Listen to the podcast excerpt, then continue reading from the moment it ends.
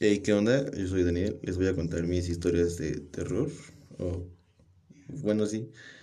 Y pues también tienen que ver un poco con la casa de Paloma. No, no están tan cabronas como las que ya, como las que ya cuenta, pero pues sí me saca un pedo. Pues una vez resulta que iba a hacer pipí y pues estaba jugando con Paloma con que entraba y no entraba. Y pues al final como que Paloma se quedó en el pasillo y yo, y yo no le cerré completo la puerta. Entonces huevos que de repente me la abren. Y fue como de, ah, chale. Y pensé que había sido Paloma. Y ya le dije, cuando salí que qué pedo. Dijo que ya no había sido. Y pues también me, me, pues me espanté porque sí, o sea, se abrió así, fue como un empujón y no había aire ni nada. Y también una más reciente fue que igual en el baño iba a hacer pipí y también iba saliendo paloma. Pero pues ya era noche. Y pues estaba haciendo, estaba haciendo del baño y todo el pedo y de repente me apagaron la luz. Y fue como de, ah, chale, pinche paloma. Y otra vez saliendo le dije y pues me dijo que no fue ella y, y esa, esa sí estuvo más culera, amigos. En esa sí, me espanté, pero pues me hice pendejo y hice, e hice como si nada pasara. Y, y, creo que ya no tengo historias. Ah, pues tengo otra, pero no es, no es de miedo. Bueno, sí, pero no. y es cagada. Pero pues resulta que fuimos a Huastepec apenas como hace dos meses.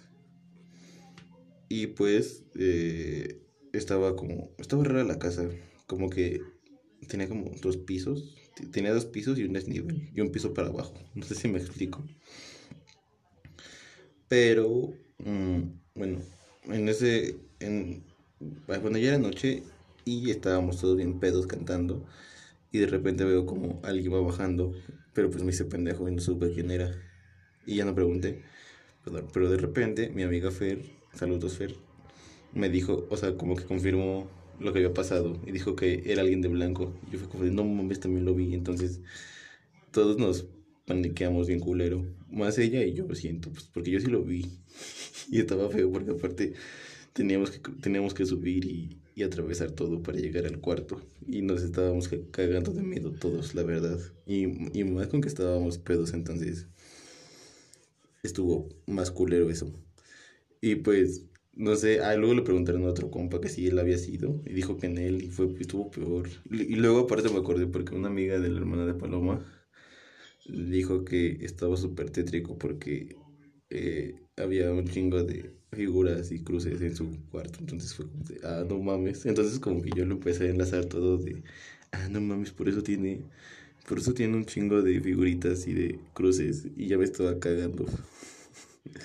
Eso fue la espantada más fea.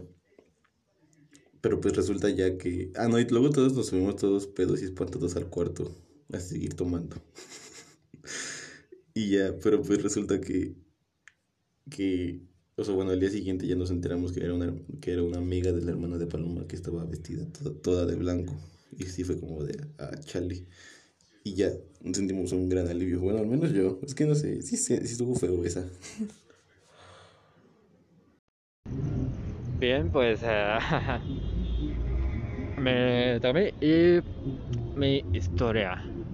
Uh, pues la neta, eh, he tenido muchos, uh, ¿cómo podría decir? Acercamientos paranormales a lo paranormal, pero la neta es que se descartaron un poco porque los tuve mucho en, el estado de, de pacheques o así, ¿no? Pero bueno, quienes son más de la idea de, de lo espiritual de las drogas creo que podemos pensar que, que es como un eres más sensible a este, a este tipo de cosas. Pero bueno, a quienes no lo ven así, pues descarten todo, ¿no? Entonces, pues me ha tocado ver así en esos dos que acá que las sombras o, o que escuchar voces, pero eso ya era paranoia, las voces, entonces olvidan de eso. Mm.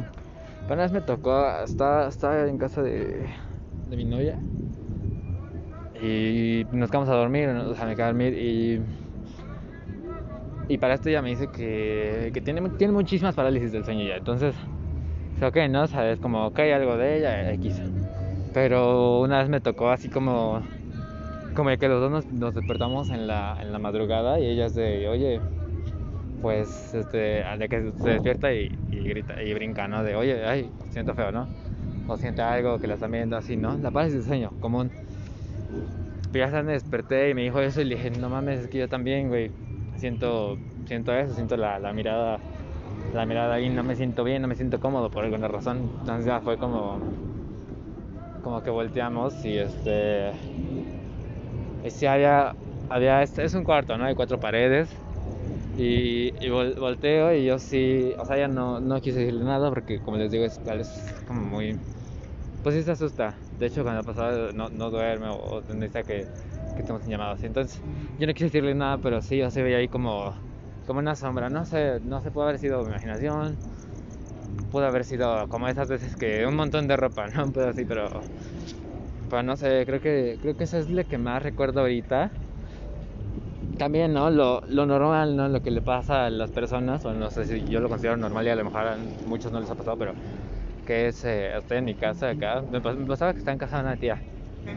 Y, y en, en, su casa, este, a empezar, ahí está bien raro porque dicen que cuando, cuando llegaron a vivir ahí mis, mis tíos, eh, estaba un cuarto muy sucio y y había como, el, obviamente es construido por, por tabiques, ¿no? El departamento, entonces dicen que había como un hoyo, como, como si por ahí pasaran cosas, ¿no? Para, o sea, no sé, como que esa era la impresión, no recuerdo bien el, cómo era el cuarto cuando llegaron, pero daba la impresión como si ahí tuvieran a alguien y le pasaran comida, no sé, X, ignoren eso, tal vez. Bueno, no lo ignoren, pero tal vez a lo mejor estoy dando el dato mal, algo así recuerdo, pero bueno. Y, el punto es que ya a la fecha, el día de hoy, mmm, sí, ya, sí, he visto en, esta casa de, mis tíos que, que, o sea, están las ventanas cerradas y se mueve algo, ¿no? O sea, hay algo pesado, o sea, algo que dices, no mames, ¿cómo lo mueve? ¿Cómo, cómo, cómo, se mueve eso? O, o también que se apaga y se prende la televisión. Cuando tenían radio, eh, el radio se, se, prendía igual solo y era como de, de que está, o sea, todos estaban distraídos, ¿no? O sea, nadie pudo haber prendido hecho eso, nadie pudo haber hecho eso porque para empezar estábamos distraídos y eran muy pocas personas, entonces como, ¿qué pedo?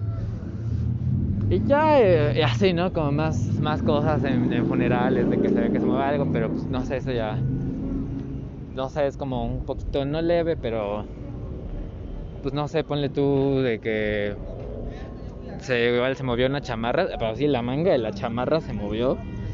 Pero pues, no sé, ahora sí que. O sea, neta, no es, no es, no es broma, no es, no es cuento, es, es una historia de verdad. Pero pues, ahí está la historia espeluznante. Uh. ya, espero les haya gustado este especial de Halloween, de Día de Muertos, como ustedes lo quieran llamar. Compártanos, ya sé que pasó la fecha, pero compártanos ustedes sus experiencias por favor en los comentarios de algunas de las fotos que vamos a subir en estos días. Y así, síganos escuchando. Eh, tendremos episodio nuevo el día martes de apropiación cultural. Espérenlo, está muy bueno. Hay unas pláticas, una plática que tuve con Ñañez para el podcast de la apropiación cultural. Ahí ya verán qué onda ustedes. Nada, este, síganos en tres redes sociales. Estamos en Instagram como arroba dtmorocho arroba dan tres guiones yc, arroba mauricio guion bajo y pues nada, síganos y, y ya, chao. La revolución de Emiliano Zapata surgió en 1970 en Guadalajara, tras grabar su primer sencillo, Nasty Sex, que fue un éxito ya que los escucharon en Estados Unidos, en Europa y se convirtieron en un fenómeno. Su toque de rock sucio, con tintes de psicodelia y una letra en inglés lo suficientemente atrevida, llamó la atención de radiodifusoras, disqueras y críticos musicales. Al principio tocaban en las fiestas de la colonia Jardines del Bosque y luego su fama se extendió a todo Guadalajara. Los Spiders jugarían un papel crucial en el camino del grupo, puesto que los recomendaron y esto ayudó a que los fueran contratando. Pero el gran paso para esta banda fue un concurso convocado por las cinco ondas de la alegría, Podían participar los grupos tapatíos con música propia e inédita. El premio era relacionarlos con una empresa grabadora. La revolución ganó y tuvo la oportunidad de que su música llegara más lejos. A partir de entonces todo fue muy acelerado. Los discos se vendían todo el tiempo, aparecían en televisión, giras para allá, giras para acá. anochecer en Monterrey y amanecer en Oaxaca, y con ello la fama, el ruido y el cansancio. Luego el grupo se fue a vivir a la Ciudad de México. Vivían y, ensayaban en un departamento, pero la vida ya no era grata. Empezaron a pelear entre ellos, a dejar de ensayar. Al principio todo era fácil, pero después se les infló el ego. El vocalista dijo al pasar su estancia en el DF, me salí del DF tan pronto podía y los otros se comenzaron a molestar. Un buen día yo agarré mis cosas y me vine a Guadalajara y se acabó. La banda originaria de Durango, México, me refiero a los Dog Dogs, que sus inicios se remontan a mediados de los 60, cuando Armando Nava y Jorge de la Torre tenían una banda llamada los Shipos Rock. Cuando sintieron que ya tenían suficiente experiencia, se cambiaron el nombre a los Dog Dogs, por ser originarios de Durango. Viajaron a Tijuana, en donde les fue muy bien, tanto que ese mismo año viajaron a la Ciudad de México, en donde grabaron su primer disco, y fueron invitados a participar en el Festival de Avándaro. Para su segundo disco Smog, Armando decide convertir su grupo en un super trío, originando además un acercamiento interesante al sonido progresivo y un cambio radical de idea. La mayoría de los grupos de la época cantaban en inglés, y los Dogs no fueron la excepción, así que tras una búsqueda de un rock más mexicano, las canciones serían ahora cantadas en español. Tinta Blanca es una banda originaria del antiguamente llamado Distrito Federal, inicialmente llamada White Ink and the Mother Earth Co., fue uno de los grupos que tenían su sección de metales, caso frecuente en México y que no se dio con la misma intensidad en grupos de habla hispana. Tinta Blanca grabó la pieza musical más larga en esos tiempos, Avándaro Salmo 7 y Salmo 8 con 23-45 minutos de duración.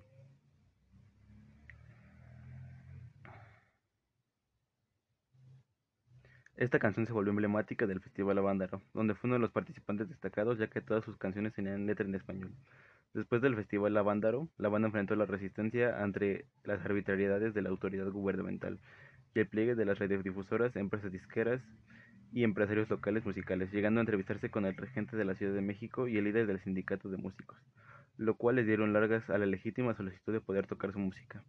Cerradas todas las puertas usaban un camión de redillas donde cargaban sus instrumentos, y todo esto para ser tocadas en cualquier punto de la ciudad. El famoso Rocky Ruedas que fue también perseguido por las autoridades. La banda originaria de Baja California, México, fundada a finales de los 60, llamada El Ritual, fue una banda conformada por Frankie Barreño, Gonzalo Hernández, Abelardo Barcelo y Martín Mayo. El ritual llegó a la Ciudad de México en 1971, meses antes de la celebración del histórico Festival de Avándaro, en el cual por desgracia participaron sin mucho éxito, ya que tuvieron que afrontar serios problemas de audio y sobre todo de iluminación. La banda se separa muy rápidamente en 1972, dejando inconclusa su obra máxima, su disco La Tierra de que te hablé, de la cual el vocalista Frankie dice solo haber tocado una sola vez y para desgracia de todos nunca la grabaron. Su discografía consiste en un álbum de música original, llamado como ellos, lanzado en 1971. Para finalizar les hablaré de la banda Three Souls in My Mind. Surgen a finales de los 60. Se les considera uno de los grupos pioneros del rock original en español. En sus inicios, la mayoría de sus composiciones fueron hechas en inglés. El estilo de la banda fue considerado como rock ácido en sus primeros dos discos. Después el escritor Parmenides García Saldaña convenció a la banda de que dejaran de tocar rock ácido y se cambiaran al rhythm and blues dejándose crecer el cabello, que era un estilo representativo del género. Con su tercer álbum, Oye Cantinero, la banda se hizo reconocer por México, ya que este álbum es en español e incluyó el tema del mismo nombre que el disco. Luego de este álbum, la banda decidió cantar en español. En 1971 participaron en el Festival de Avándaro, donde estos cerrarían el festival para más de 250.000 personas. Después de 15 años con el nombre Three Souls in My Mind, deciden cambiarse de nombre a El Trio, que era como la gente los llamaba. Con eso finalizamos con las bandas más importantes a finales de los 60. Ahora les hablaré sobre la canción de protesta. La canción de protesta y el consecuente movimiento es probablemente el único rock hecho en México, por así decirlo, debido a la manera en que las letras cuestionaban y se mezclaban con el folclore mexicano que se vive en las ciudades. Grupos como los de Petatles que parodiaban a The Beatles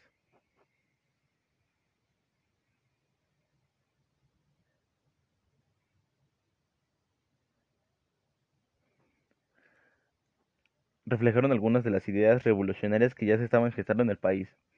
También fue música como la de los Nacos, Oscar Chávez, Margarita Bauché, Amparo Ochoa y Judith Reyes, que entre parodias políticas, corridos y los sonidos del folclore mexicano llevaron a la gente a una nueva visión cultural y musical.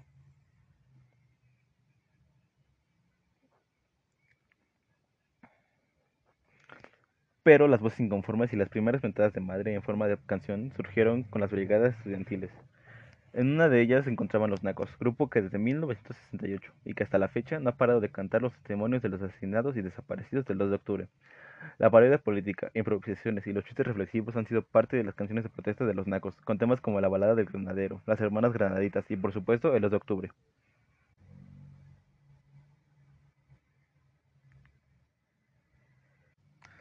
Los nacos, llamados así por el término que algunas personas utilizan para referirse en contra de gente que viene de fuera de la ciudad, o que no viste o habla bien, desafiaron a la censura en los medios de comunicación, pues ningún tema de protesta estudiantil sonaba en las radios. Presentándose en huelgas y marchas, la banda logró capturar la simpatía de la gente de los camiones donde se subía a cantar. De esta forma, más personas empezaron a informar e involucrarse en las nuevas ideologías y cambios que comenzaron a mover el país. Surgieron muchos más grupos de protesta, claramente algunos más serios que otros. De alguna visión cultural y musical, el 68 abrió las puertas para una nueva canción mexicana, una música del pueblo, que no se escuchaba en la radio ni se veía en la televisión. Comenzó una nueva generación de poetas, artistas y compositores, que dejaban ver su inconformidad con situaciones cotidianas de la sociedad en la que vivían. A continuación les presentaremos una entrevista con Jaime Pérez, que fue el armonista del grupo Los OVNIs, antes llamados los Teddy Bears, que son un grupo mexicano de rock psicodélico. Grabaron un LP llamado Los OVNIs en 1967. Se cataloga como un excelente álbum de psicodelia de garage mexicano, con roturas de guitarra funk punzantes. Enseguida les mostraremos un pequeño fragmento de su música y seguiremos con la entrevista.